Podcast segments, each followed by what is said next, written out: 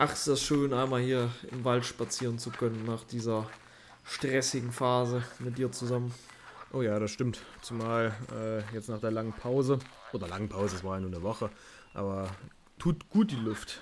Zumal ich auch wieder krank war. Das stimmt, ja. Guck mal, da äh, lichtet sich gerade ein bisschen der Waldbestand. Kommt ein kleines, schönes Feld. Können wir mal ein bisschen die Aussicht genießen.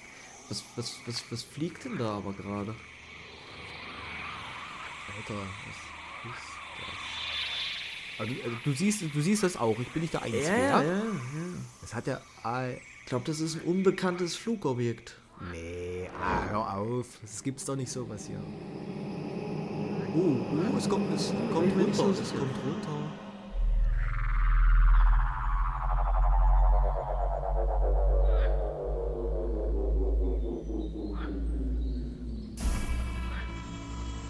Okay.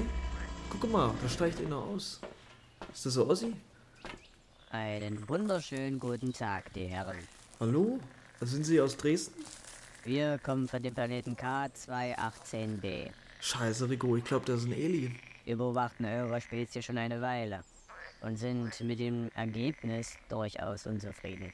Okay. Ihr bekriegt euch gegenseitig und einige unter euch gehen grundlos gegen ihre eigenen Artgenossen vor. Aha. Schon ziemlich beschämt. Daher ist eine Kooperation für euch mit dem Star Collective ausgeschlossen. Okay.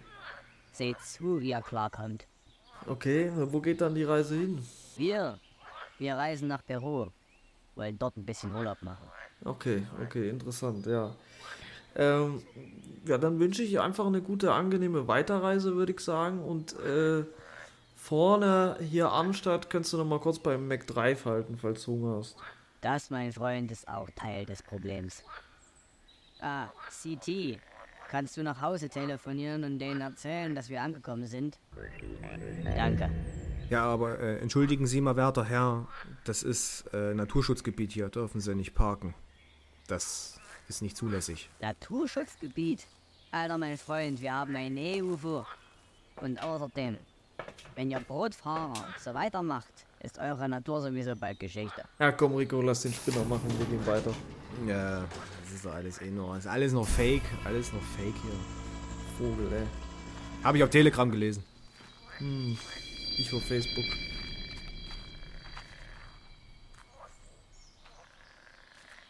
Ja, hallo äh, und willkommen zur neuen Folge Backroom Briefing. Nach einer Auszeit, einer kleinen, äh, wohl benötigten Auszeit und äh, freue mich, dass ihr wieder eingeschaltet habt und beziehungsweise wir freuen uns.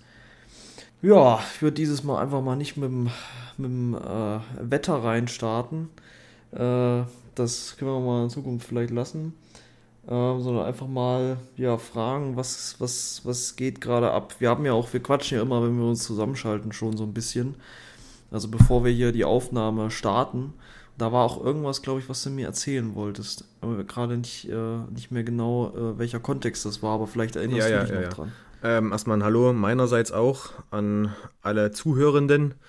Ja, ähm, bei uns, muss ich kurz noch erwähnen, ist gerade Baustelle, beziehungsweise sind jetzt bei uns, Hendrik, die Handwerker da und da kann es sein, dass es nochmal zu ein paar Nebengeräuschen kommt, aber ich glaube, die haben mittlerweile aufgehört, also hoffe ich.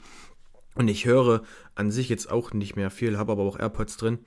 Ähm, ja, also verzeiht es, die dürften nicht mehr allzu lang machen, es ist Freitag und es ist nach 15 Uhr. Deswegen denke ich mal, die sollten langsam Feierabend machen. Ähm, ja, was ich erzählen wollte, ich hatte ja äh, Covid gehabt, was ein Grund war, warum wir die Aufnahme nicht machen konnten und äh, was dann dazu noch kam, dass äh, ich ein bisschen Stress hatte. Und ähm, tatsächlich hatte ich das erste Mal, ich habe jetzt schon das zweite Mal Covid gehabt und ich hatte das erste Mal jetzt nach Covid tatsächlich eine, ja, wie soll ich das sagen, so eine, so eine Langzeit, Langzeit ist es nicht, lange Zeit ist es, also eine Auswirkung nach, nach der Erkrankung, ich bin immer noch kurzatmig und schwitze richtig schnell. Das macht sich vor allem bei der Arbeit bemerkbar oder auch einfach, das finde ich auch so richtig eklig, wenn ich ähm, in der Fachschule sitze und dann ähm, einfach anfange mit Schwitzen, aus dem Nichts.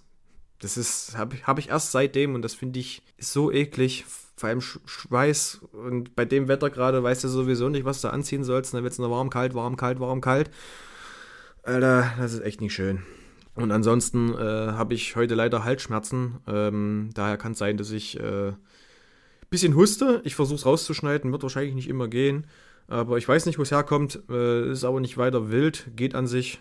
Ja, aber wie sieht es bei dir aus, Hendrik? Wie geht's dir? Was ist äh, zurzeit so passiert? Gibt es krasse Sachen, die du uns erzählen kannst oder die, du mir erzählen kannst? Ja, also erstmal natürlich nochmal äh, dann eine gute Besserung auch auf, auf lange Sicht.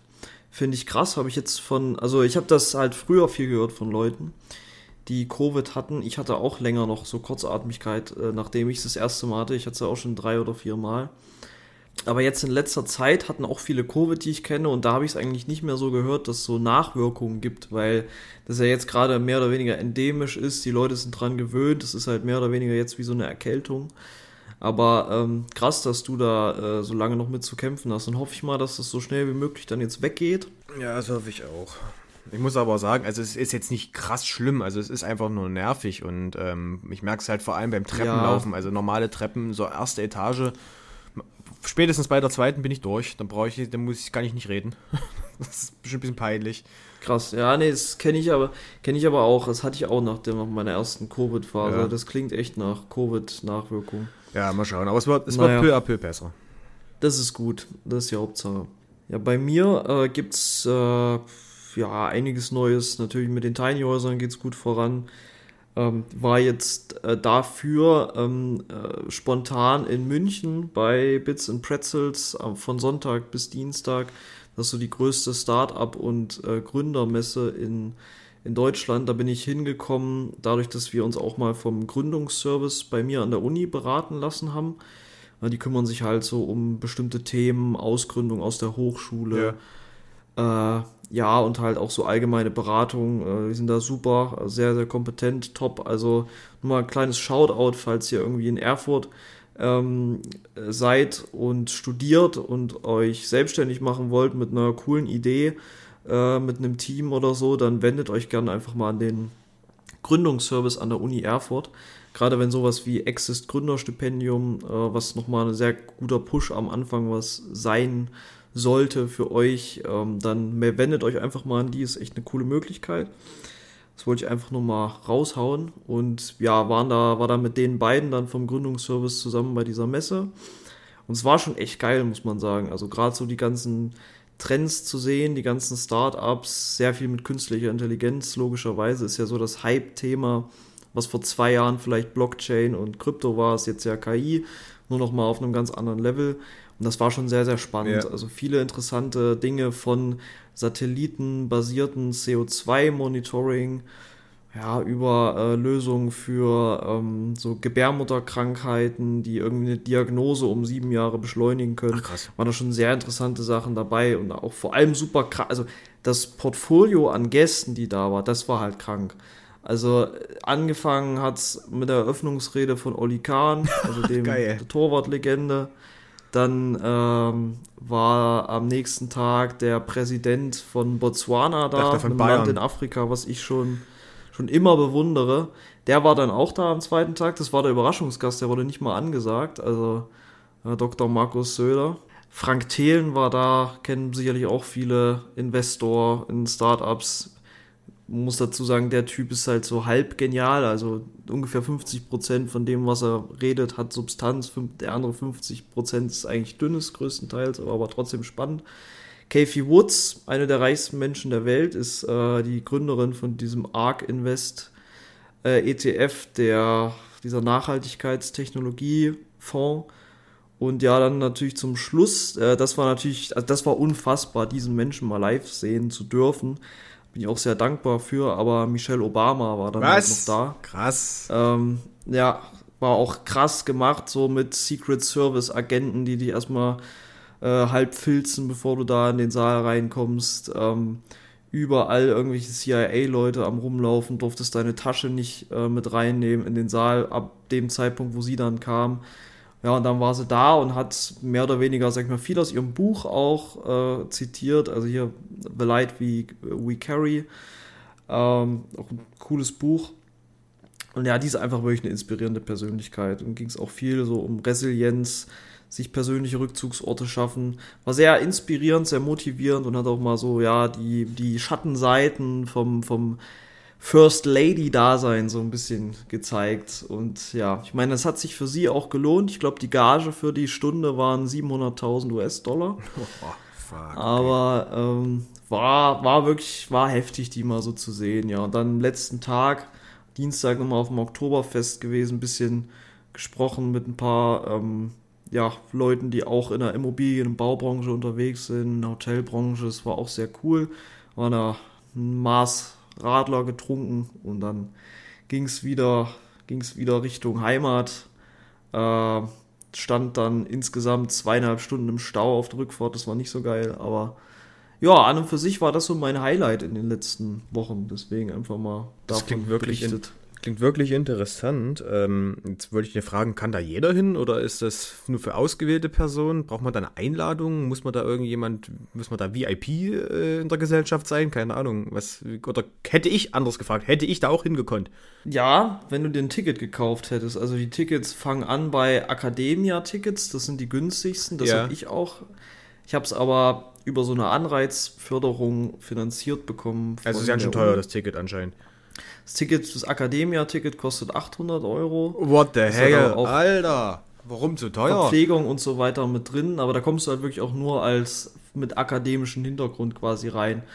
Und äh, das Standard-Ticket ist für Start-ups, also ohne Stand jetzt, aber wenn du einfach als Gründer bist, der nicht immatrikuliert ist an der Uni, ja. kannst du da für 2400 Euro hin für ein Ticket. Für äh, was? Muss man auch dazu also, ist sagen, ist ähm, Catering und so weiter, ist alles dann auch mit dabei. Das Catering, das war auch krass, das war von Käfer einfach, also dieser Feinkostladen in München, dieser eigentlich übelst teuer.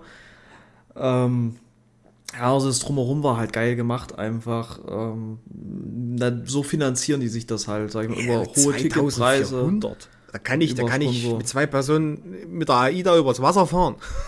Naja, aber da geht es ja nicht darum, Urlaub zu machen oder eine geile Zeit zu haben. Da geht es vor allem darum, für die meisten Startups, für uns jetzt nicht, aber für die meisten Startups geht es da darum, Investorenkontakte zu finden, weil du hast extra eine App für das Event. Ja. Da kannst du Meetings machen mit Venture Capital Investoren. Und es lohnt sich schon extrem. Allein letztes Jahr wurden auf, nur auf dieser Messe, auf diesen drei Tagen, Deals klar gemacht in Höhe von über drei Milliarden Euro. Und da mal 2400 zu investieren, um dann eine Investition von ein paar Millionen zu kriegen, die Leute dort kennenzulernen, die Investoren, das lohnt sich natürlich auf jeden Fall. Vor allem, wenn man in dieser Tech-Branche unterwegs ist. Ja, aber mit was rechtfertigt man dann diesen Preis? Also, wenn du, wenn du neu bist, dann hast du ja auch meistens nicht die Kohle, sowas zu bezahlen. Also, das ist, wesentlich. Das finde ich irgendwie komisch na klar, die meisten, die da sind, die haben schon eine Finanzierungsrunde hinter sich. Es gibt ja im Start-up-Sprech, gibt es ja diese Pre-Seed-Phase, die Seed-Phase, Series A, Series B, Series C. Ähm, und die meisten, die da hinkommen, die haben halt auch diese Seed-Phase schon hinter sich und also diese Gründungsphase und haben schon mhm. den ersten Pot drinne oder haben halt auch meinetwegen Kredite in Anspruch genommen. Es gibt ja da auch spezielle Kreditformen dafür, haben vielleicht schon anderweitig Förderungen äh, erhalten. Also vieles geht auch über Förderung und die meisten, die gründen, sind ja auch nicht so, dass die gar kein Eigenkapital haben. Äh, wenn du dir mal so 30.000 oder so angespart hast für eine Gründung, dann lohnt sich das ja trotzdem. Oder wenn es schon deine zweite Gründung ist oder so, wenn du vorher schon mal einen Exit gemacht hast, hast du meistens das Geld, um dir das finanzieren zu können. Aber du musst ja auch erstmal diese 30.000 ansparen können, um überhaupt irgendwas zu machen. Wenn ich jetzt sehe, wie, wie viel Geld ich derzeit habe aufgrund der Umstände, dann könnte ich nicht mal im Ansatzweise, komme ich nicht mal in die Nähe von dem Geld, ne? Also, und wenn ich dann quasi auf solche Sachen angewiesen bin, da könnte ich es mir einfach partout nicht leisten. Das finde ich halt so krass. Naja, klar, aber das ist halt eine Dienstleistung, die die anbieten und die kostet halt Geld. Also ja. du musst ja nicht auf das Event gehen. Es gibt ja auch andere Möglichkeiten, um, um Investoren kennenzulernen. Aber mal kurz was anderes, weil du hattest ja künstliche Intelligenz angesprochen und das ist ja auch so ein spannendes Thema, für was ich ja. mich so nebenbei ein bisschen interessiere. Und ähm, was ich halt äh, so festgestellt habe, diese, dieser Fortschritt innerhalb dieser kurzen Zeit, als, als das erste Mal künstliche Intelligenz Thema war, also wirklich richtig Thema war, wie schnell und gut effektiv sich das entwickelt hat und was jetzt quasi schon möglich ist, das ist so krank. Ja. Das ist einfach Man so muss krank. halt gucken. Das ist, das ist halt ganz viel Arbeit in den letzten zehn Jahren hinter den Kulissen gewesen. So. Ja, das mag kommt sein, halt aber jetzt den, alles einmal raus. Aber in den letzten ja. eins bis zwei Jahren, das war ja wirklich, also ich könnte es ja nicht mal aufzählen. Diesen Sprung, ja. Das ist unnormal. Äh, das, das ist richtig krass. Das finde ich so, so interessant. Ja, das ist auch mega interessant. Das Ding ist, die meisten KI-Programme und KI-Tools, die es so gibt, ähm, also zum Beispiel, es gibt ja KIs, mit der du dir suchmaschinenoptimierte Texte für Webseiten schreiben kannst, äh, schreiben lassen kannst. Es gibt so Paraphrasier-KIs, wo du halt äh, Texte, die du geschrieben hast, einmal paraphrasieren kannst, umschreiben lassen kannst. Ähm, es gibt äh, KI-Integration in allen möglichen Programmen. Es gibt zum Beispiel innerhalb von Grafikdesign-Programmen äh, KIs, die dir dann so ein Bild zusammenstellen anhand deiner Anforderungen. Das Interessante ist, 90 Prozent, man denkt ja dann immer, okay, das ist mega abgespaced, wie haben die das hingekriegt, so ein krankes Tool zu entwickeln. Deswegen sage ich, KI ist eigentlich eine Riesenblase, die bald auch platzen wird, weil 90 Prozent aller Unternehmen, die sich KI auf die Fahne schreiben, haben einfach nur eine offene Schnittstelle zu ChatGPT, beziehungsweise zu GPT-3 oder GPT-4, weil ja. diese, diese ähm, Modelle, das ist ja ChatGPT ist ein KI-Programm, aber GPT, 3 oder 4, ist ein sogenanntes Large Language Model, also ein LLM.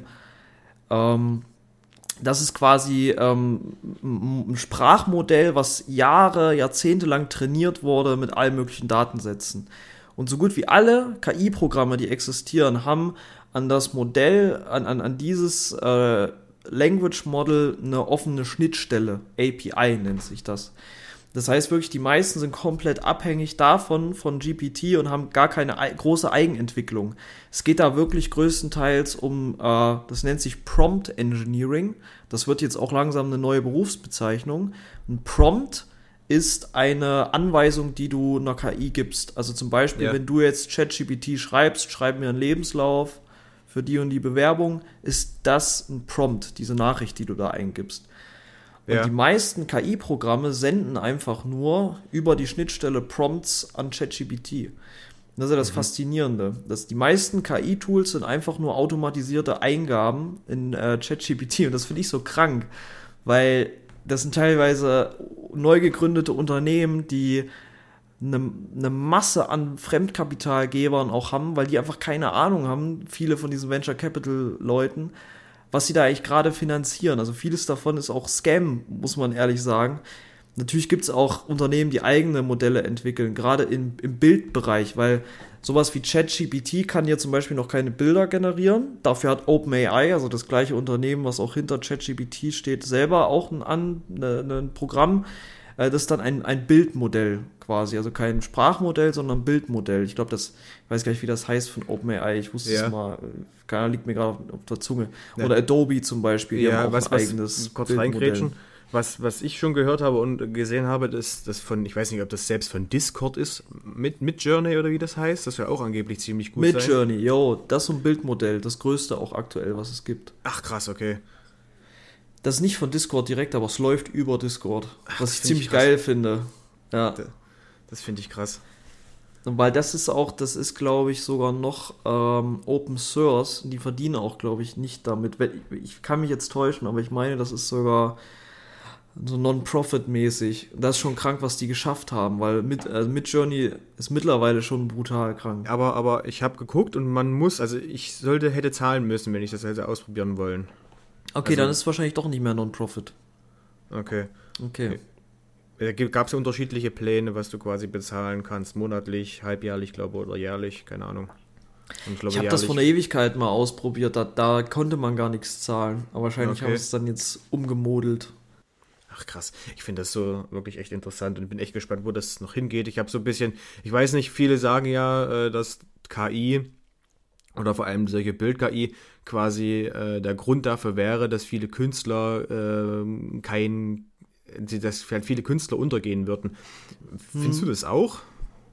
Nee, würde ich nicht sagen, weil ich glaube, das hat keine große Auswirkung so auf Kunst an sich, weil wenn ich mir ein Bild kaufen möchte, äh, von einem Künstler auf Leinwand, dann kann mir das die KI leider noch nicht machen. Zum Beispiel, klar, es gibt so viele Online-Artists und sowas, aber für die ist ja KI auch am Ende eine Riesenchance. Mhm. Meiner Meinung nach ist KI in erster Linie eine Chance, die man halt für sich nutzen kann oder nicht. Äh, yeah. Und das in fast, in fast jeder Branche, zumindest was IT und Kunst und Medien angeht. Aber es kann ja äh, im letzten Endes, wenn du zum Beispiel so ein digitaler Künstler bist, es kann dir ja ähm, auch einfach Arbeit abnehmen, indem du zum Beispiel sagst, fuck, ich habe gar keine Idee, was ich malen soll. Ich sage jetzt einfach mal dieser KI, bar, mal mir eine Fantasy-Landschaft mit irgendwas. Und dann nimmst du das so nicht als Vorlage, aber als, als Inspiration, Inspiration, zum Beispiel. Ja, okay. Oder du machst halt zusätzlich noch zu so KI-Bilder als, als Artist, wenn du sagst, okay, ich hab ein, bin, bin digitaler Künstler und ich habe einen Instagram-Account und das ist meine Haupteinnahmequelle ähm, weil da habe ich viele Follower und so weiter. Aber ich brauche, um ein Bild zu erstellen, mindestens mal zwei Wochen und ich poste zu wenig in letzter Zeit. Da mache mhm. ich einfach zwischendurch KI-Bilder, die ich mit verschiedenen Prompts erstelle und werde zusätzlich noch KI-Artist sozusagen und poste die dann einfach immer in der Zwischenzeit, kennzeichne das ordentlich. Ja. Yeah. Und dann erstelle ich halt, poste ich trotzdem alle zwei Wochen mein selbstgemaltes Ding. Ah, also ich okay. glaube, das hat am Ende äh, viele Vorteile. Natürlich werden einige untergehen. Also es, es, werden auch Leute ihre, ihre Jobs verlieren irgendwann mal durch KI. Mhm. Aber es werden ja auch neue Jobs dadurch entstehen. Und das war bis jetzt schon immer so. Ob es die Industrialisierung war, ob es die Digitalisierung war, ähm, ob es Cloud-Revolution war. Es sind immer Jobs weggefallen, aber dafür sind meistens sogar mehr neue Jobs entstanden. Äh, und deswegen glaube ich, ist das äh, größtenteils eine Chance da, wo ich Gefahren sehe bei künstlicher Intelligenz, das ist vor allem so das Thema Social Media und Fake News, weil beispielsweise auf Twitter, X, okay, gerade bei Twitter und X gibt es halt schon viele Bots einfach, die ähm, von KI betrieben werden sozusagen. Und das ist halt, so krank, weil die können halt menschlich schreiben und die können halt auch über eine API an ChatGPT sogar antworten, wenn den jemand schreibt scheiß Bot, dann kann der Bot zurückschreiben, halt deine Fresse, du bist ein scheiß Bot. So, und ähm, gleichzeitig können die halt auch Fake-Accounts erstellen, die nicht zu erkennen sind weil die keine urheberrechtlich geschützten Bilder oder so als Profilbild verwenden müssen, weil die auch sich einfach ein KI-generiertes Profilbild noch automatisch erstellen lassen können. Und das sehe ich halt zum Beispiel als Riesen. Ja, ähm, das sehe ich genauso, zumal es ja halt eine riesengroße Datenkrake ist und Jetzt kam ja erst vor kurzem ähm, eine Nachricht rein, ich glaube, es war gestern, habe ich das gelesen, ich weiß nicht, wie alt die ist, äh, ich glaube, die ist nicht allzu alt, sondern es war in irgendeiner Schule, ich glaube, war es in Deutschland oder in Amerika, ich weiß es nicht. Auf jeden Fall hat ähm, ein Schüler oder eine Gruppe von Schülern ähm, Deepfake gemacht, beziehungsweise Deep Nudes. Und haben quasi ja. von Schülerinnen ähm, ja. das Gesicht, ne? Und das war halt so, man hat es nicht erkannt, dass das Fake ist. Und deshalb wurde auch ja. alles mit künstlich, künstlicher Intelligenz geschaffen. Und das, das äh, fand Gefahr, ich so krass, ne? Das ist eine da ist es auch eine riesengroße Gefahr. Und vor allem gerade äh, auch von Eltern, die ihre Kinder ins Netz stellen, bei Instagram oder was weiß ich wo. Ne? Also wenn, ja. wenn die sich daraus filtern und sich daran bedienen, was ja theoretisch äh, machbar ist, ne? Und wenn wir ehrlich sind, ja. künstliche, künstliche Intelligenz ist in dem Punkt einfach schlauer. Ne? Und äh, ja. vor allem, wie du schon sagst, äh, weniger gut nachzuweisen. Und da kann sehr schnell äh, Schandluder, sage ich mal, mit betrieben werden. Und äh, da sollte man tatsächlich ein bisschen aufpassen. Aber ich bin selber sehr ja, gespannt, stimmt. wohin die Reise geht. Das ist so ein bisschen Wahnsinn und Interesse. Das, das stimmt, ja. Ich bin immer eigentlich an erster Stelle wahnsinnig glücklich drüber, dass ich sowas Krankes einfach in meiner Lebzeit erleben kann, so technischen Fortschritt. Ja, also gut. Muss überlegen, was wir schon alles gesehen haben, so. Das ist einfach, es ist, äh, ist eine, what a time to be alive. Also, ja, gut, das hättest du ja wahrscheinlich zu jeder Zeit sagen können, wo, in der man gelebt ja, hat. Ja, wobei das schon, also je, ich sag mal, je, wenn jetzt kein, keine Weltzerstörung oder sowas kommt, würde ich sagen, immer besser, je später in der Zeit geboren, desto, desto ja. mehr Innovation kriegst du mit, weil ja. es ja immer schneller wird, die, die Innovation auch. Ja, das Und ähm, das finde ich schon, finde ich schon ganz, ganz cool. Gleichwohl cool. gibt es, glaube ich, Zeiten in der Vergangenheit, in denen ich lieber oder nicht so viel lieber gelebt hätte. Also ich glaube so zum Beispiel, wenn du in der höchsten Expansionszeit vom Römischen Reich gelebt hättest, ähm, wo auch ultra viele kranke Sachen erfunden würden, oder so im antiken Griechenland, wo gefühlt jede Woche eine neue Erfindung äh, passiert ist oder sowas von ha. irgendwelchen Brains, die 700 IQ haben. Ja. Das wäre auch krank gewesen. Im Vergleich dazu später Mittelalter, wo die Zeit quasi oder die Innovation eher rückwärts ging, wäre dann wieder nicht so geil gewesen. Aber ja, ich, naja, sei es drum. Ich musste gerade lachen, weil du Römisches Reich gesagt hast. Äh, mhm. Hast du den Trend mitbekommen? Nee. Wie oft denkst Trend? du ans Römische Reich, Hendrik? wie oft ich ans Römische Reich denke. Ja. Naja, das kommt immer drauf an, wenn ich mal durch die Stadt laufe und da steht irgendwas, was aussieht wie ein römisches Gebäude oder Ah, okay, das hat irgendwas darüber. an. Ich hab, also ich hatte da mal so meine Phase. Ich habe mal viele so Dokus darüber geguckt. Ich finde es Aha. schon interessant, aber ich denke jetzt nicht in regelmäßigen Abständen ans Römische Reich. Okay, weil ähm, ich, weil ich krieg's nicht mehr genau zusammen, aber das ist derzeit ein TikTok-Trend, glaube. Und äh, da fragen die Freundinnen immer ihren Partner, wie oft die ans Römische Reich denken. Und äh, die äh, Antwort ist erstaunlich ähm, viel. Also sie, sie sagen, dass sie häufig daran ähm, denken und das ist ziemlich erstaunlich. Also die, die, glaube, der Großteil sagt das. Das ist ein bisschen komisch. TikTok ist so ein Sumpf. Ja, Das ja, ist ja. nur Schrott und Scheiße. Das Ja, ja. So, Aber es ist ja Hm. gut. Das ist ja einer der besseren Trends. Finde ich ja gut, wenn Leute sich mit der Historie der Welt beschäftigen. Und ein ist besserer TikTok-Trend als Spülmittel zu essen oder sowas. Ja, aber, aber gut jetzt. Du, wir müssen jetzt langsam anfangen. So, wir haben uns hier 25 Minuten schon Wir haben doch schon angefangen, wir sind Ja, doch voll drin. KI ja, und alles und ja. kranker Scheiß. Wie auch immer. Es ist Folge 20, liebe Leute. Es ist Sonntag. Es wird jetzt gemütlich oder auch nicht. Nee, es wird nicht gemütlich, Hendrik, weil ich muss direkt mit einer sehr schlimmen Nachricht starten. Was ist passiert? Michael Gambon ist tot. Wer ist das? Der Mann, der Dumbledore gespielt hat. Ah, Der schade. ist, glaube gestern. Nee, gut, jetzt äh, Donnerstag oder Mittwoch ist er, glaube gestorben. Dumbledore war aus Harry Potter, oder? Ja, mm, ja, alles klar. Gut, dann weiß ich jetzt schon mal, wie, wie oft du das geguckt hast.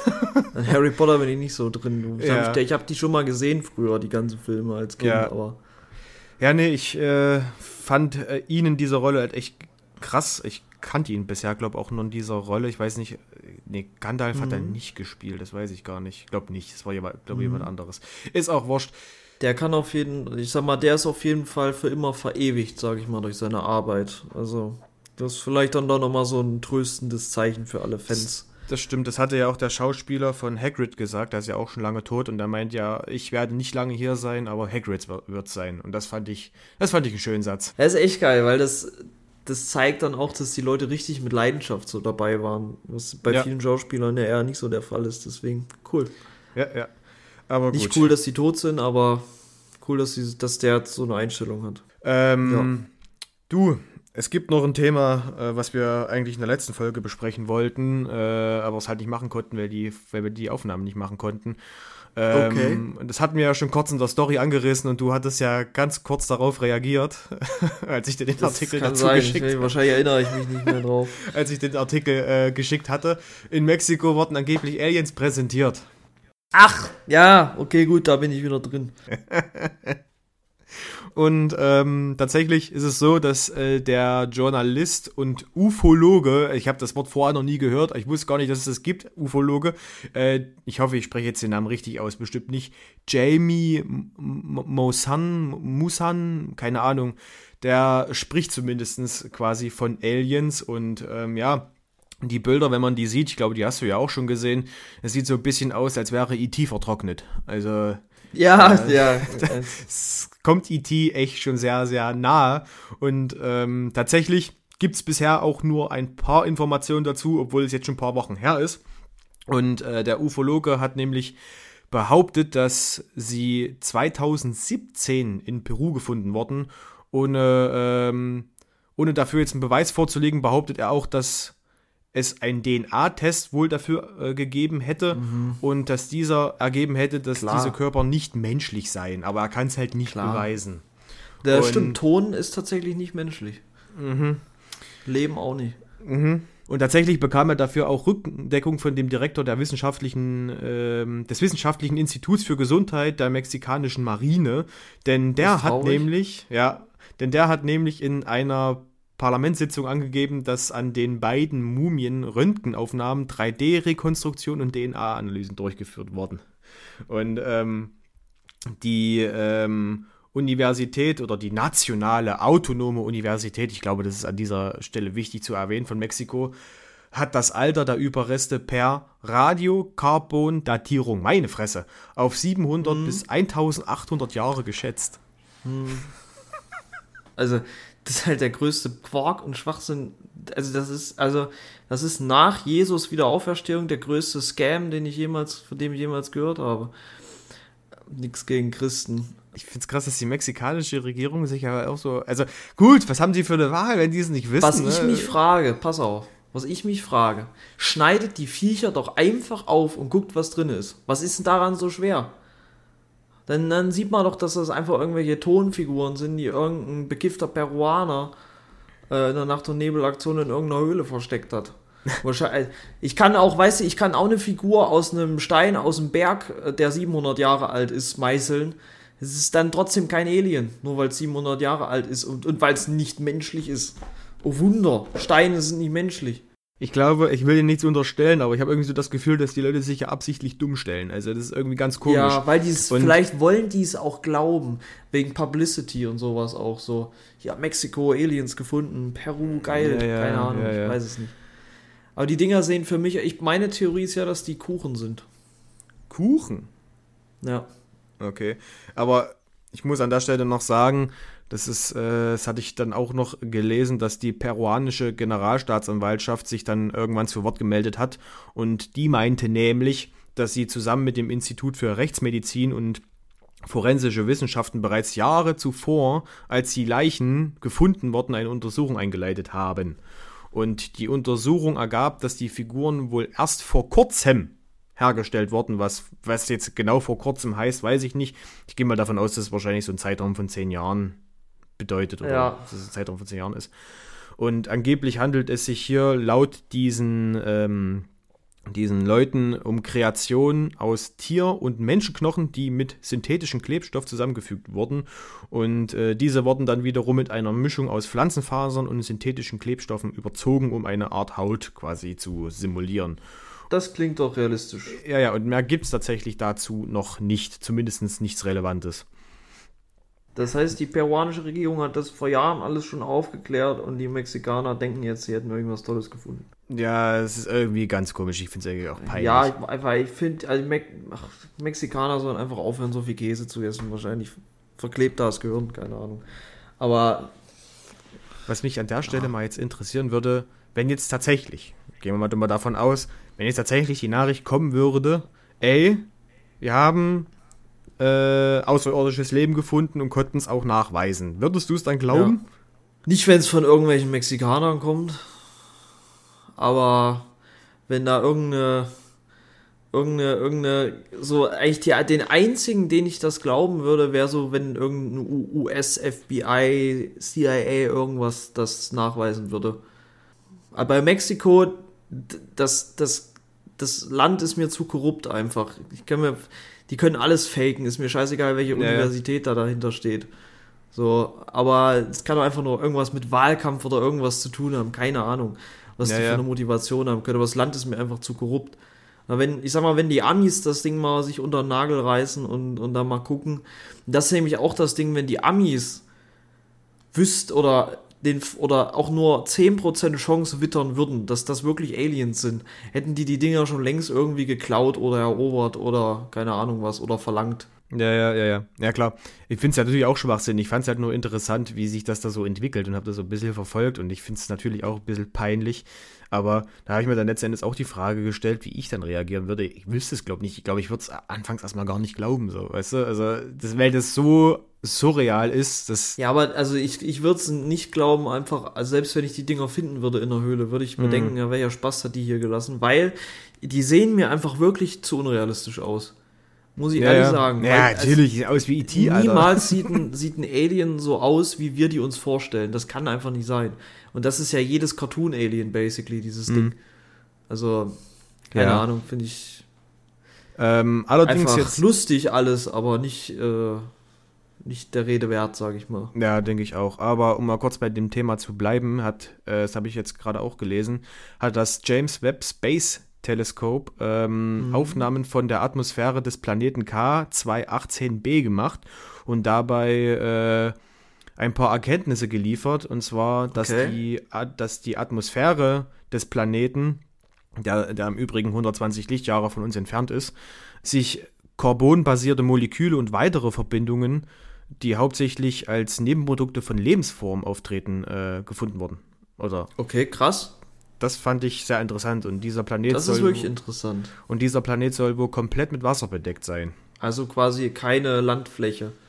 An, so wie ich es rausgelesen habe, nicht. Finde ich auch interessant, aber ich glaube, so eine Nachricht kam auch schon mal, wo, wo sie meinten, du, da ist es theo also da ist es wahrscheinlich möglich, dass es das gibt, aber hier gibt es anscheinend den, das erste Mal äh, die, die Ergebnisse dazu. Na, ich sag mal, wenn die dann irgendwann rausfinden, dass es Süßwasser ist, wird Nestle vermutlich sofort eine Rakete losschicken.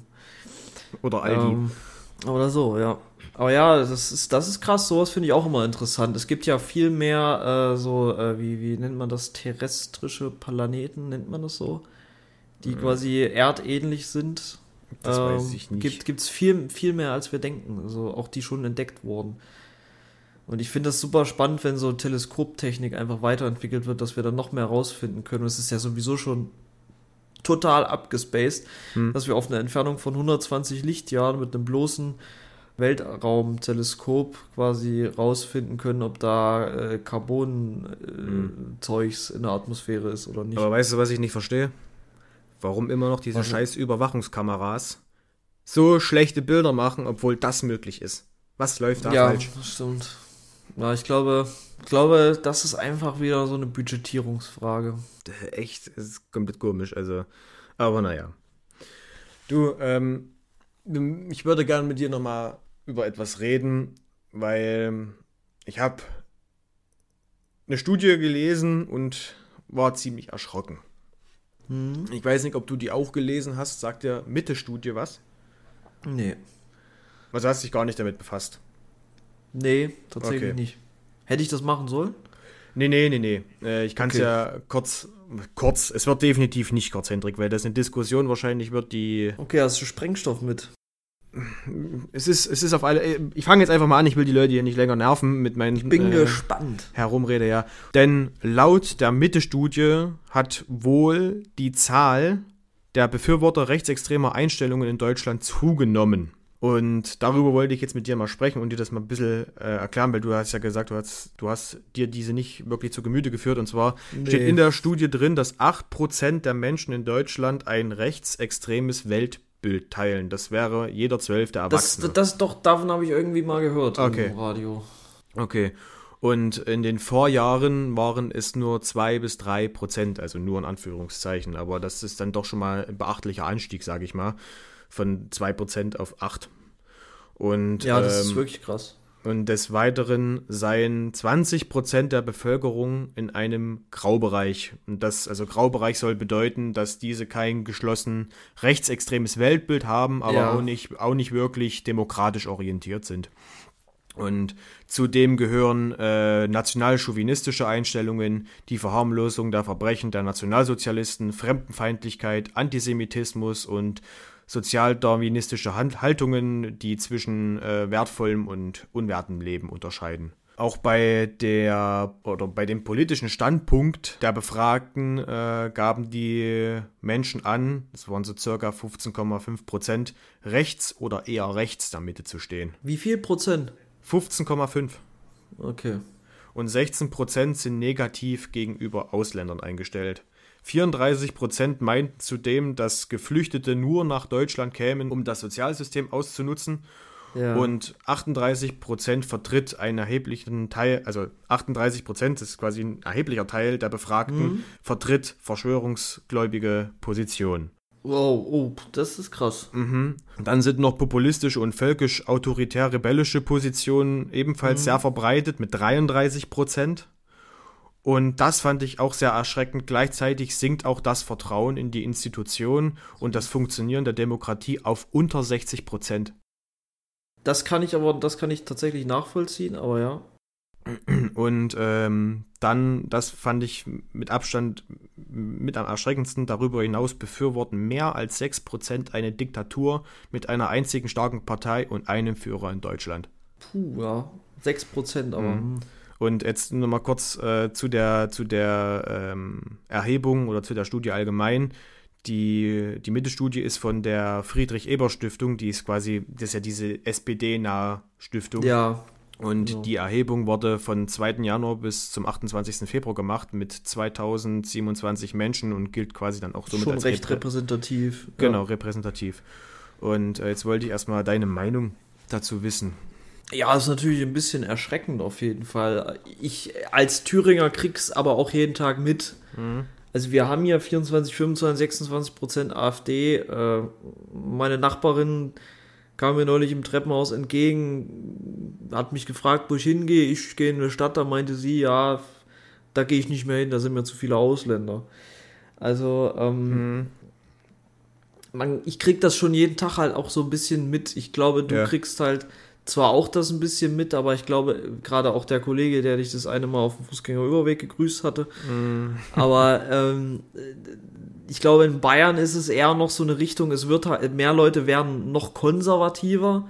Ich glaube, was man hier in Thüringen ganz stark mitkriegt, ist, dass wirklich einfach verdammt viele jetzt schon so viele Jahre in diesem AfD-Sumpf drin sind Ja, ja, dass ja. die jetzt sich mit der Partei radikalisieren. Als Protestwähler angefangen mit noch halbwegs vernünftiger Meinung, aber dann halt angefangen, sich mit der AfD quasi zu radikalisieren. Und das ist halt das, was ich immer sehe.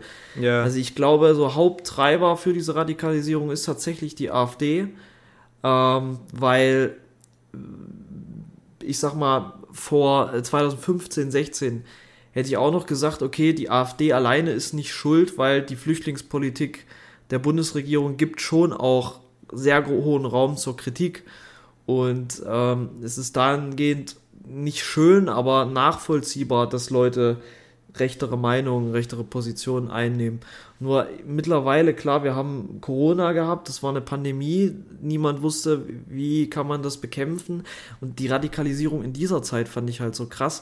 Und was Ja. ich super schlimm finde, ist, klar, wir haben jetzt die Ukraine-Krise, wir haben eine äh, Lebenshaltungskostenkrise auch in Deutschland, aber es ist jetzt alles nicht mehr so krass wie damals in der Flüchtlingskrise und es ist auch alles lange nicht mehr so krass wie in dieser Corona-Krise.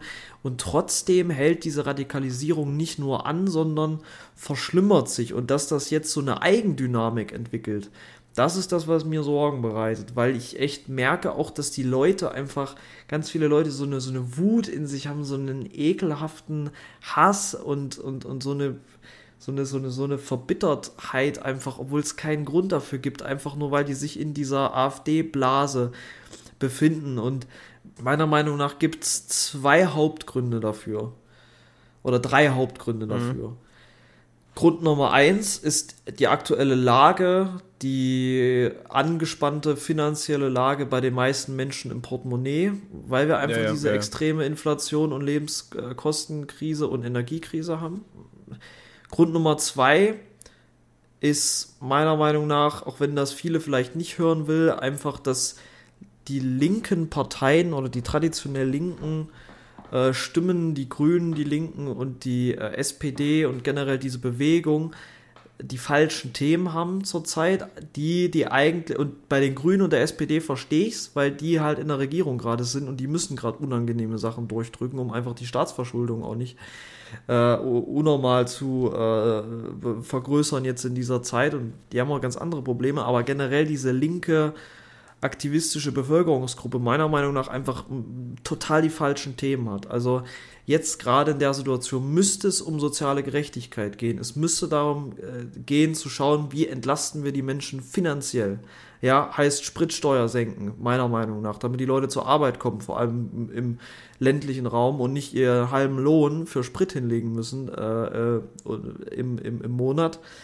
Ähm, es, es müsste mehr darum gehen, soziale Teilhabe zu fördern, äh, Leuten, äh, also Arbeit wieder attraktiver zu machen. So die klassischen linken Themen müssten wieder reinkommen. Was haben wir? Wir haben Gender. Scheiße, wenn ich das jetzt einfach mal so sagen muss. Wir haben ähm, keine Ahnung, was für Pronomen oder wie und was. Und ich finde das ja alles gar nicht sch schlimm. Ich finde, es hat ein Recht, sich damit zu beschäftigen. Und auch wenn ich gerade Scheiße gesagt habe, das war nicht gegen das Thema an sich, sondern es war einfach in der Radikalität und in der Ausprägung, wie manche das nach außen projizieren, obwohl um dieses politische Spiel zu spielen und bei den Leuten wieder anzukommen als linke Partei eigentlich immer andere Karten funktioniert haben. Die Karten, die da funktionieren, ist gegen die Regierung äh, zu sein, für soziale Gerechtigkeit zu sein, eine starke Op Opposition zu sein und keine Nischenthemen zu bedienen, die keinen interessieren in der breiten Masse. Das ist meiner Meinung nach ein Problem. Und das größte Problem meiner Meinung nach ist einfach die AfD, die Art und Weise, wie sie sich ungestört ausbreiten und entwickeln und radikalisieren könnte in den letzten Jahren. Die Tatsache, dass der Verfassungsschutz überhaupt nichts tut, die Tatsache, dass Höcke äh, noch die Macht hat, die er hat und die immer größer wird, die Tatsache, dass einfach Volksverhetzer, Leute, die offenkundig Straftaten begangen haben, rechte, rechtsmotivierte Straftaten immer noch in dieser faschistischen Partei aktiv sind und aktiv sein dürfen und das auch noch gefördert wird und dies so erfolgreich schaffen, diesen Rechtsextremismus zu vermarkten. Weil was meiner Meinung nach viele immer falsch erkennen, ist, viele sehen immer, und sagen immer, ja, die AfD ist so erfolgreich, weil die so tun, als wären die konservativ und nee. äh, nicht rechtsradikal. Das ist Schwachsinn. Nee. Die AfD ist in ihren Kreisen und zu ihren Wählern, ist die offen rechtsradikal. Der einzige Grund, warum die so spielen, in, in Talkshows und so weiter, ist, damit sie halt noch eine Bühne geboten, be, geboten bekommen und damit sie für den Verfassungsschutz und, und, und, und vielleicht für diese kleinen 5% der konservativen Wähler, die überlegen, ob sie AfD wählen, auch noch so ein bisschen attraktiv sei sind. Aber der, der Kern der AfD ist offen rechtsextrem faschistisch und ähm, narzisstisch und das, das ist einfach so und das ist meine Meinung dazu. Da gebe ich dir auch vollkommen recht, äh, was das mit der AfD angeht und die Wähler. Es gibt ja, also viele meinen ja, dass die Leute ähm, AfD aus Protest wählen. Da gibt es sicherlich einige, die das tun, aber viele wählen AfD, weil sie eben offen rechtsextrem sind. Das ist, das ist einfach so. Viele Leute haben sich über diese Pandemiejahre radikalisiert und das war ja, ja, oder wird auch in dieser in diesem Artikel quasi als größter Grund mit angeführt, also diese unterschiedlichen Krisen derzeit, sei es Corona, sei es Ukraine-Krieg, sei es äh, Klima etc. oder die Finanzen mhm. und das mhm. Geld und blablabla. Das sind alles äh, auch ähm, eben die Gründe dafür. Und ähm, wie du schon sagst, dass die, die AfD spielt da natürlich ihre Spielchen in, in ihrem Interesse. Und ja, was soll ich sagen? Also ich finde es selbstverständlich sehr, sehr, sehr erschreckend. Und muss aber sagen, dass ich nicht wirklich überrascht bin, weil diese Entwicklung, diese Entwicklung, wie du schon sagst, kann man halt leider schon ziemlich lang beobachten, denn die Menschen, die solch ein Gedankengut haben, reden schon lange nicht mehr hinter vorgehaltener Hand. Die sprechen mittlerweile die Gedanken auch klar aus. Definitiv. Oder zumindestens, oder zumindestens ganz leicht verblümt. Unabhängig davon, ob das beim AfD-Landtag oder Parteitag ist, nicht Landtag, sorry, beim AfD-Parteitag ist oder einfach äh, auf der Straße, im privaten Raum, auf Arbeit, keine Ahnung. Die Leute sprechen ihre, ihre äh, extremen Ideologien einfach aus. Und das war vorher nicht so extrem der Fall, wie es jetzt ist. Und ähm, die ganze Sache macht sich ja auch mittlerweile auf so vielen Ebenen bemerkbar. Das Thema Aiwanger zum Beispiel, das hatten wir in der vorigen Folge. Er wurde nicht abgesägt, nein, im Gegenteil, die Freien Wähler haben nach dieser Flugblattaktion mehr Zuspruch bekommen. Dann in Thüringen da hat die CDU äh, mit dem Stimmen äh, der AfD äh, bei einem Gesetzesentwurf quasi, kam sie durch damit, ne? Und äh, ja, und die Wahlprognosen, das ist ja auch nochmal so eine Sache, die sprechen letzten Endes auch Bände. Ne? Wenn man das sich mal ansieht, in Sachsen zum Beispiel, die AfD 33,4 Prozent ist stärkste Kraft, Mecklenburg-Vorpommern 32 Prozent stärkste Kraft, Brandenburg 32 Prozent stärkste Kraft, in Thüringen mittlerweile 32 Prozent auch stärkste Kraft. Sachsen-Anhalt ist sie noch zweitstärkste Kraft mit 29 Prozent, im Saarland, im Saarland ist sie zweitstärkste äh, Kraft mit 23 Prozent und bundesweit ist sie auch zweitstärkste Kraft mit 21,6 Prozent. Und das ist sehr besorgniserregend, aber wenn man dann auch nicht nur Deutschland betrachtet, sondern auch mal ganz Europa, ist es ebenfalls genauso erschreckend. Ne? Da hat man Schweden, die haben mittlerweile eine rechte Regierung. In Finnland regiert seit Juni eine Mitte-Rechts-Koalition. In Polen, Polen hat eine national, nationalistisch-konservative Regierung. Ungarn kann ich weglassen, Ungarn ist genauso äh, nationalistisch-konservativ. Dann Italien, mit äh, Giorgia Meloni und ihrer rechtsextremen Partei Fratelli d'Italia. Die ist ja wirklich hardcore an der rechten, an der rechten, äh, am rechten Rand. Dann Spanien. In Spanien äh, gewinnen, gewinnen mittlerweile rechtsgerichtete Parteien ebenfalls an Zuspruch. Und ja, äh, ja ich weiß nicht, also eigentlich, eigentlich sehen es alle aber das war es irgendwie auch, habe ich das Gefühl. Die schauen, Ja. also man schaut irgendwie nur zu oder im schlimmsten Fall wählen Leute diese, diese Parteien und ja, auf mich wirkt so ein bisschen wie resignieren, fast schon lethargisch. Auch die Einstellung mancher, die meinen, es bringt irgendwie nichts, äh, sich äh, gegen, gegen solche Leute zu wehren, etwas zu sagen oder zu unternehmen oder diese irgendwie zu begrenzen, die kann ich, kann ich wirklich keineswegs nachvollziehen, weil letztendlich ist ja dieses in, diese indifferente Einstellung mit dafür verantwortlich, dass sich das verfassungsfeindliche Gedankengut weiter verbreitet und etabliert. Oder im schlimmsten Ja, so Fall, ist dass dann oder im schlimmsten Fall, dass dann quasi unsere Demokratie bedroht wird. Und Ja. ähm, hier, hier geht es mittlerweile ja auch nicht mehr nur um einzelne Menschen, die mal bei irgendeiner Feier mit irgendwelchen Parolen auffallen oder so, ne? Oder, äh, oder ähm, unter Freunden oder vermeintlichen Bekannten auffallen mit solchen Aussagen, sondern hier geht es um Menschen oder mittlerweile schon Gruppen, Organisationen und Parteien, die ein menschenverachtendes Weltbild besitzen und die Wert- und Moralvorstellung einer Demokratie gefährden. Das muss man sich immer mal vor Augen führen, ne? Ja, so ist es.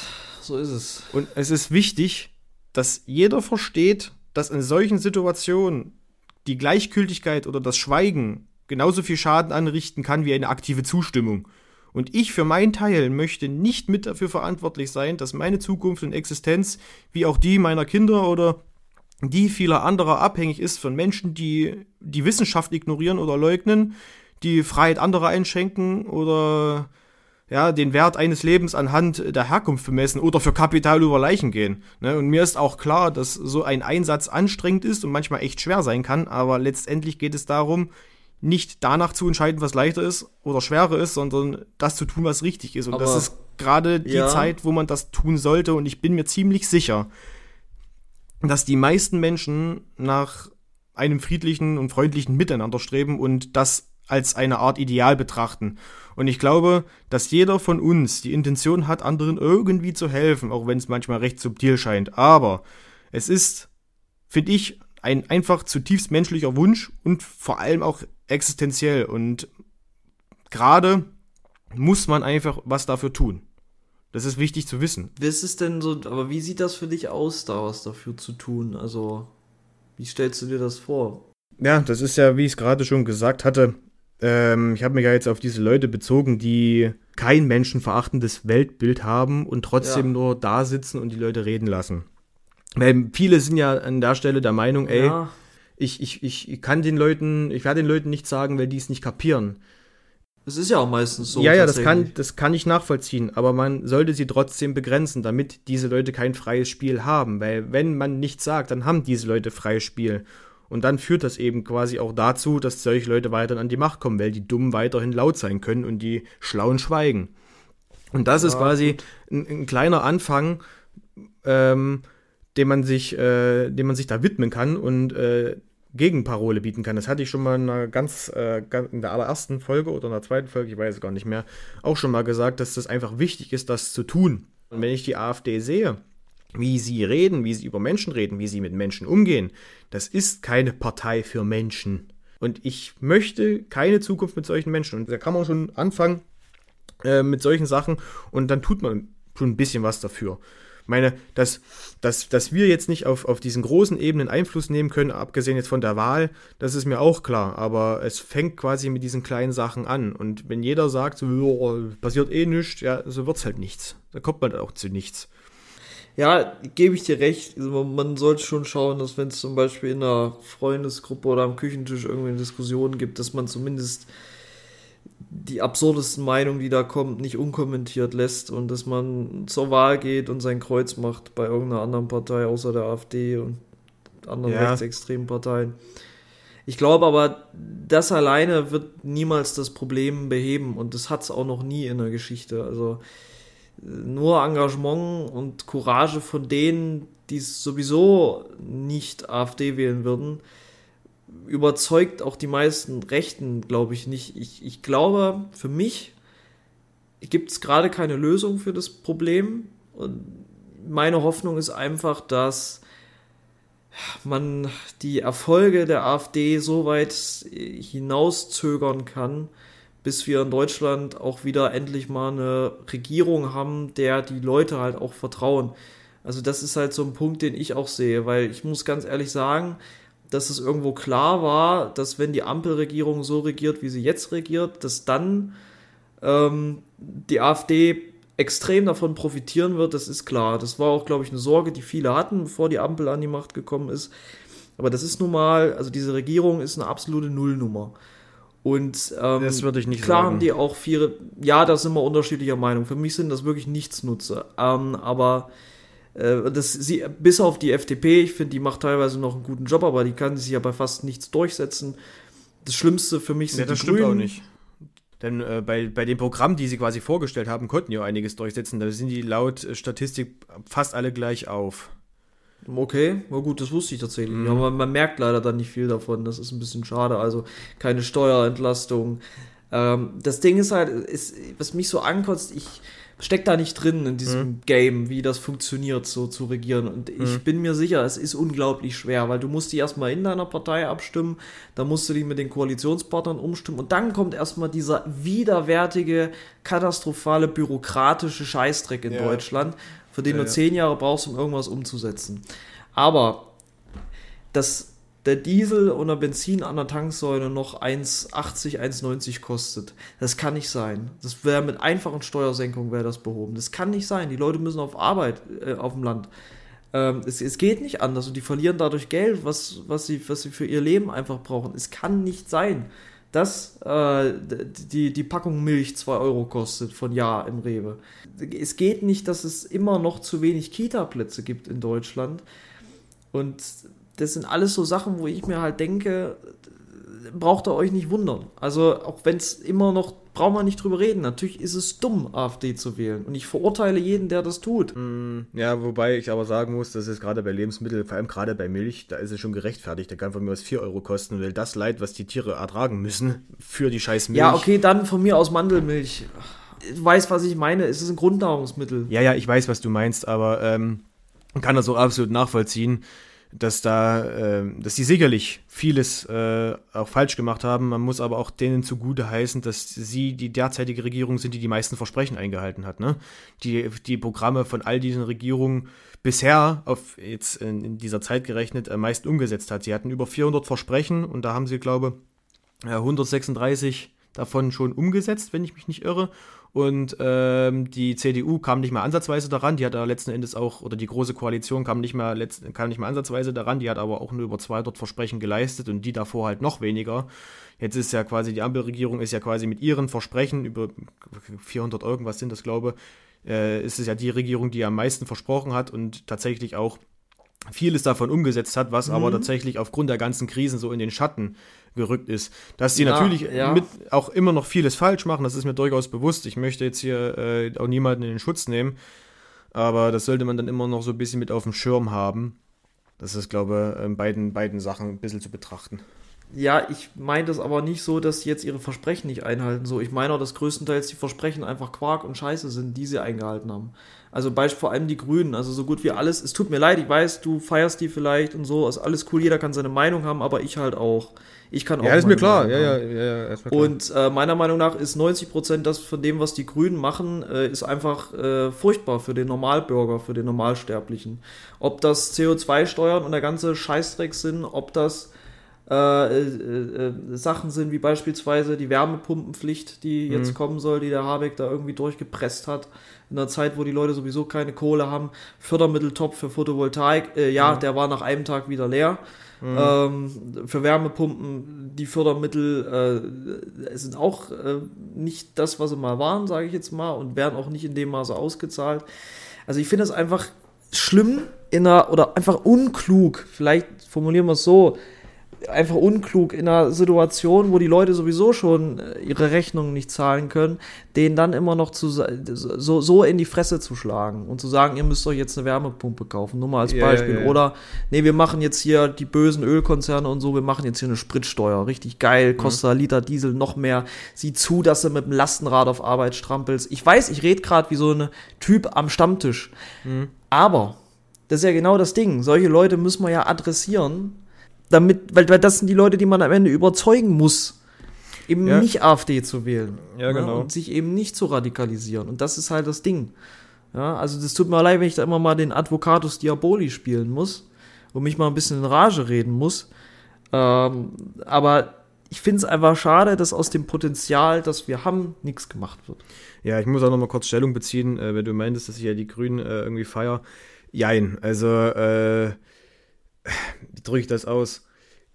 Gäbe es derzeit eine Partei, die wissenschaftlicher ist, ein Ja. bisschen mehr für die Umwelt machen würde, das schlauer lösen würde und ähm, vor allem das äh, den Leuten auch ordentlich näher bringt und weniger mit Verboten arbeiten würde und das alles ungerechtfertigt teuer macht, dann wäre die natürlich besser.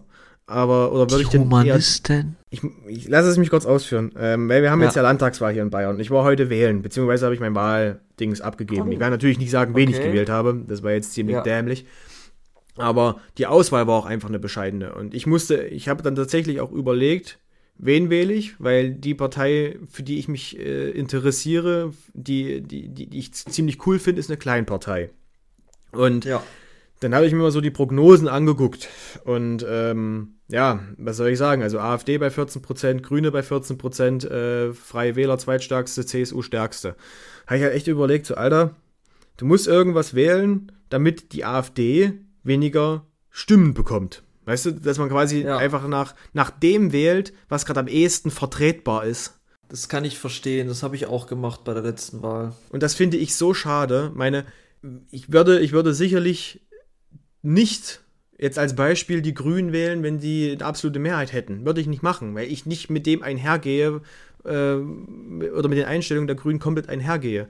Ne? Und das ist ja auch das Schöne an einer Koalition, weil dann viele Interessen Ja. eben vertreten werden. Und ähm, deswegen wähle ich so, dass eventuell, meine, mit meiner Einstimme wird nicht viel bei rumkommen, ähm, eventuell eine Koalition entsteht, die ziemlich gut ist, ne, die ziemlich schöne Sachen macht, aber die, die Wahrscheinlichkeit ist ja gerade eher gering, weil eben eher der Dammbruch oder der Tenor gerade hier von der CSU und den Freien Wähler dahin geht, dass sie eher den Dammbruch zur AfD wagen würden, als zu irgendeiner anderen Partei. Das wäre Und scheiße. das, und das gilt es ja quasi irgendwie zu verhindern. Und das ist ja so, so mehr oder minder das Problem. Ne?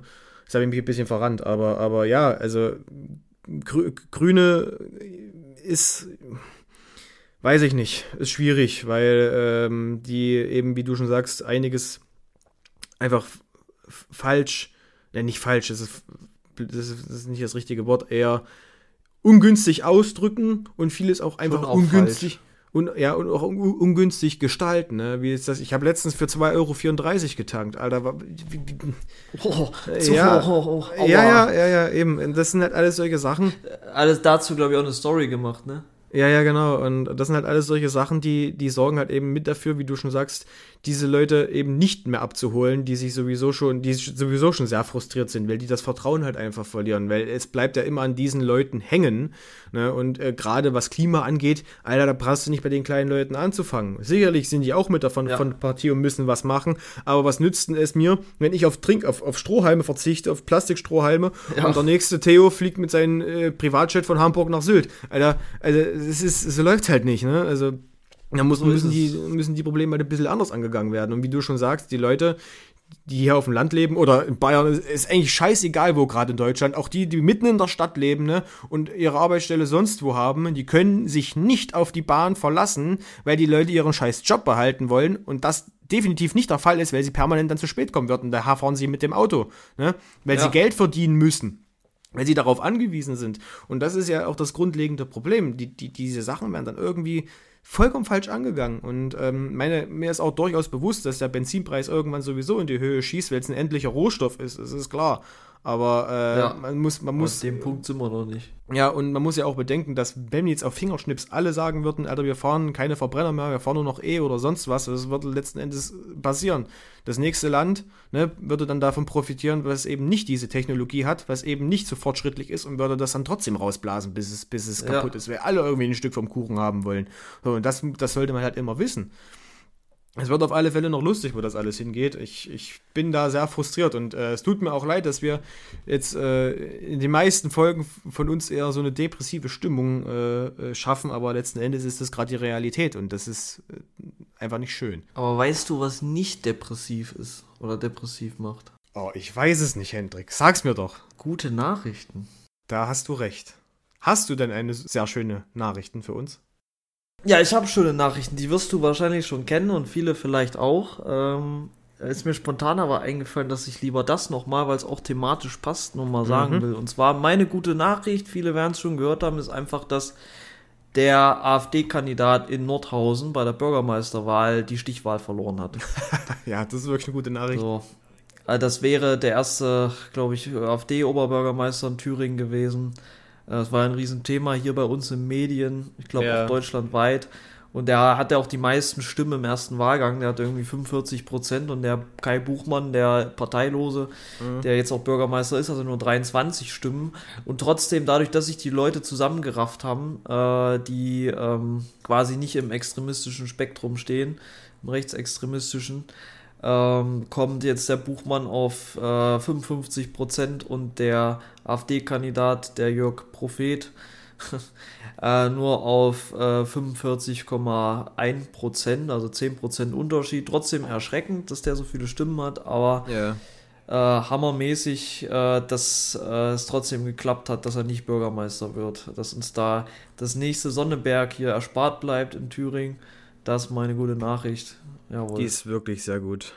Ich, ich muss aber auch an der Stelle nochmal sagen, so Leute, ich weiß nicht, ob uns Leute zuhören, äh, die mit den Gedanken spielen, diese Partei zu wählen oder diese Partei schon gewählt haben. Befasst euch bitte doch mal mit diesem Programm, weil es wird sehr schnell klar, dass es nicht die Partei ist, die für die Arbeiterklasse ist, weil die werden euch noch mehr abziehen als sowieso schon. Der AfD ist es nur gelegen, Eigenkapital zu schlagen genau. oder Menschen zu vernichten. Weil die Menschenleben einfach ein Scheißdreck bedeutet. Und ich weiß nicht, ob es dann für euch so schön ist, in so einer Welt zu leben, wo das wieder gang und gäbe ist. Ich denke nicht. Aber erstmal jetzt so viel dazu. Meine gute Nachricht ähm, geht an alle Medizinstudenten. Weil die Bundesregierung hat nämlich eine Überarbeitung des Lernzielkataloges für Medizinstudenten geplant. Und hierbei geht es quasi äh, darum, die Durchführung von Schwangerschaftsabbrüchen verbindlich mit einzubeziehen. Der nationale kompetenzbasierte Lernzielkatalog Medizin, kurz NKLM, soll im Zuge der laufenden Reform der Approbationsordnung für Ärzte verbindlich für das Medizinstudium werden. Und ähm, der Katalog wird dann demzufolge auch Lernziele enthalten, die Handlungs- und Begründungswissen zum medikamentösen und operativen Schwangerschaftsabbruch beschreiben. Und zudem sollen dann quasi auch die Mediz sollen auch medizinische und rechtliche sowie auch ethische Aspekte des Schwangerschaftsabbruchs Prüfungsstoff in allen drei Abschnitten der ärztlichen Prüfung werden. Also so ist der Plan und parallel wird noch äh, daran gearbeitet, also daran arbeitet das Bundesfamilienministerium an einem Referentenentwurf, um sogenannte Gehsteigbelästigungen von Abtreibungsgegnern vor schwangeren Beratungsstellen oder Praxen zu verhindern. Wie das dann genau aussehen sollte, weiß ich auch nicht, aber äh, auf jeden Fall schon mal gut zu wissen. Sehr geile Nachrichten auf jeden Fall. Das war's auch von meiner Ja. Seite aus, weil ich möchte nicht noch weiter depressive Stimmungen verbreiten. Weil das Es geht mir ähnlich und Ja. ähm, ja, ich würde sagen, wir beenden es dann auf dieser positiven Note für alle Frauenmedizin, Studentinnen und ähm, äh, alle Nordhäuser. Und äh, ja, würde sagen, wir hören uns dann hoffentlich bald mit der Special-Folge. ja, Und äh, haut rein. von meiner Seite auch, auch einen schönen Tag, eine schöne Woche und wir hören uns dann in zwei Wochen wieder. Bis dahin, macht's gut.